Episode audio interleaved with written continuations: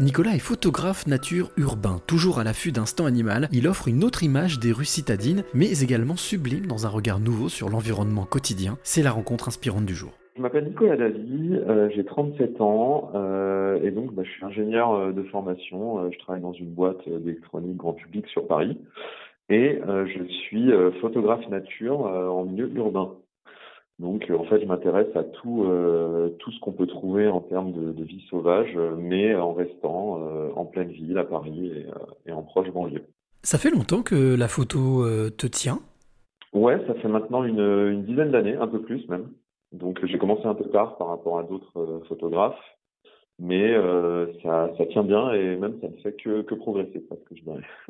Puisqu'on parle de photos, quel a été le déclencheur? En fait, c'est assez simple. C'est euh, à la base, je suis quelqu'un d'un petit peu intéressé par tout ce qui est techno et tout ça, bah, de par mon métier, ma formation.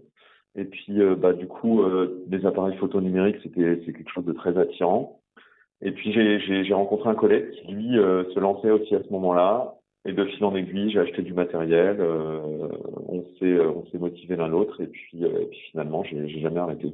Alors avant même de, de zoomer sur la photo nature, qu'est-ce qui te plaît dans la photo? Dans la photo, ce qui me plaît, euh, c'est vraiment le moment euh, où on déclenche, euh, on appuie sur le déclencheur et on sait qu'on a un instant qui est figé et qui ne va plus qui ne va plus s'enfuir en fait. Et du coup on l'a, il, il, il, est à nous parce qu'on était là pour le regarder, mais maintenant il est potentiellement, on peut le partager, on peut le revoir, on peut le revivre. Voilà, ça c'est vraiment top. Alors tu l'as dit, tu l'as très bien expliqué, photographe nature, mais en milieu urbain. Comment ça se passe? Comment, comment se passe une, une séance photo, une séance balade photo? Eh ben, comment ça se passe? Alors, il peut, y avoir plusieurs types de séances, mais basiquement, on, fait un peu la même chose qu'en milieu euh, sauvage, sauf que euh, il faut s'adapter euh, à l'endroit où on est. C'est-à-dire que quand on fait du repérage, bah voilà, il faut il faut avoir ouvrir l'œil tout le temps, même dans, dans les moments les plus les plus impromptus, on peut trouver des, choses à voir dans un, une petite cour d'immeuble, un petit square, etc. Et puis on note dans sa tête, on se dit tiens, ça serait bien que je revienne là parce que ça a l'air sympa, les grilles sont jolies ou ou que sais-je, j'ai vu un, un, truc sympa passer. Et puis après, bah, comme, comme tout le temps en photo nature, quoi, il faut soit se lever tôt, soit se coucher tard. Euh, il faut être euh, un petit peu patient, même si en ville, on a la chance, entre guillemets, d'avoir des animaux qui sont beaucoup plus habitués à la présence humaine et donc moins craintifs. Et puis ensuite, il faut bah, tirer le meilleur parti de, l'environnement pour euh, à la fois obtenir des photos qui soient jolies, et euh, bah, si on peut le faire, euh, profiter, bah, voilà, par exemple des lumières urbaines euh, ou de, fonds qui, diffèrent un petit peu de, l'environnement plutôt nature habituel. Quelle est, l'émotion qui te parcourt quand tu trouves quelque chose qui, pour toi justement, va bien marquer la pellicule et quand tu arrives à l'attraper, c'est quoi, le, quoi la première émotion? Alors, vraiment, la sensation qu'on a, c'est d'avoir quelque chose un petit peu à soi.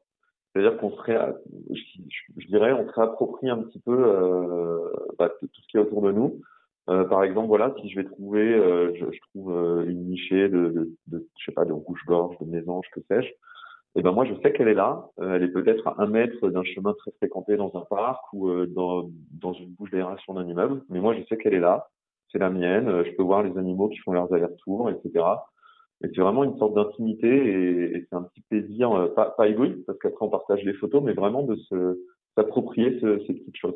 Est-ce que tu as la sensation à ce moment-là de, de faire qu'un seul avec cette nature sauvage mais citadine? euh, faire un seul, c'est compliqué parce qu'on reste quand même des, des, des, êtres vivants, des animaux très différents de, de ce qu'on observe. Mais euh, en tout cas, on, on, peut parfois penser, effectivement, ça peut arriver, on photographie par exemple un héron qui reste très longtemps ou des choses comme ça, qu'on a une sorte d'intimité avec, euh, ouais, avec ces, ces individus qu'on photographie. Ouais.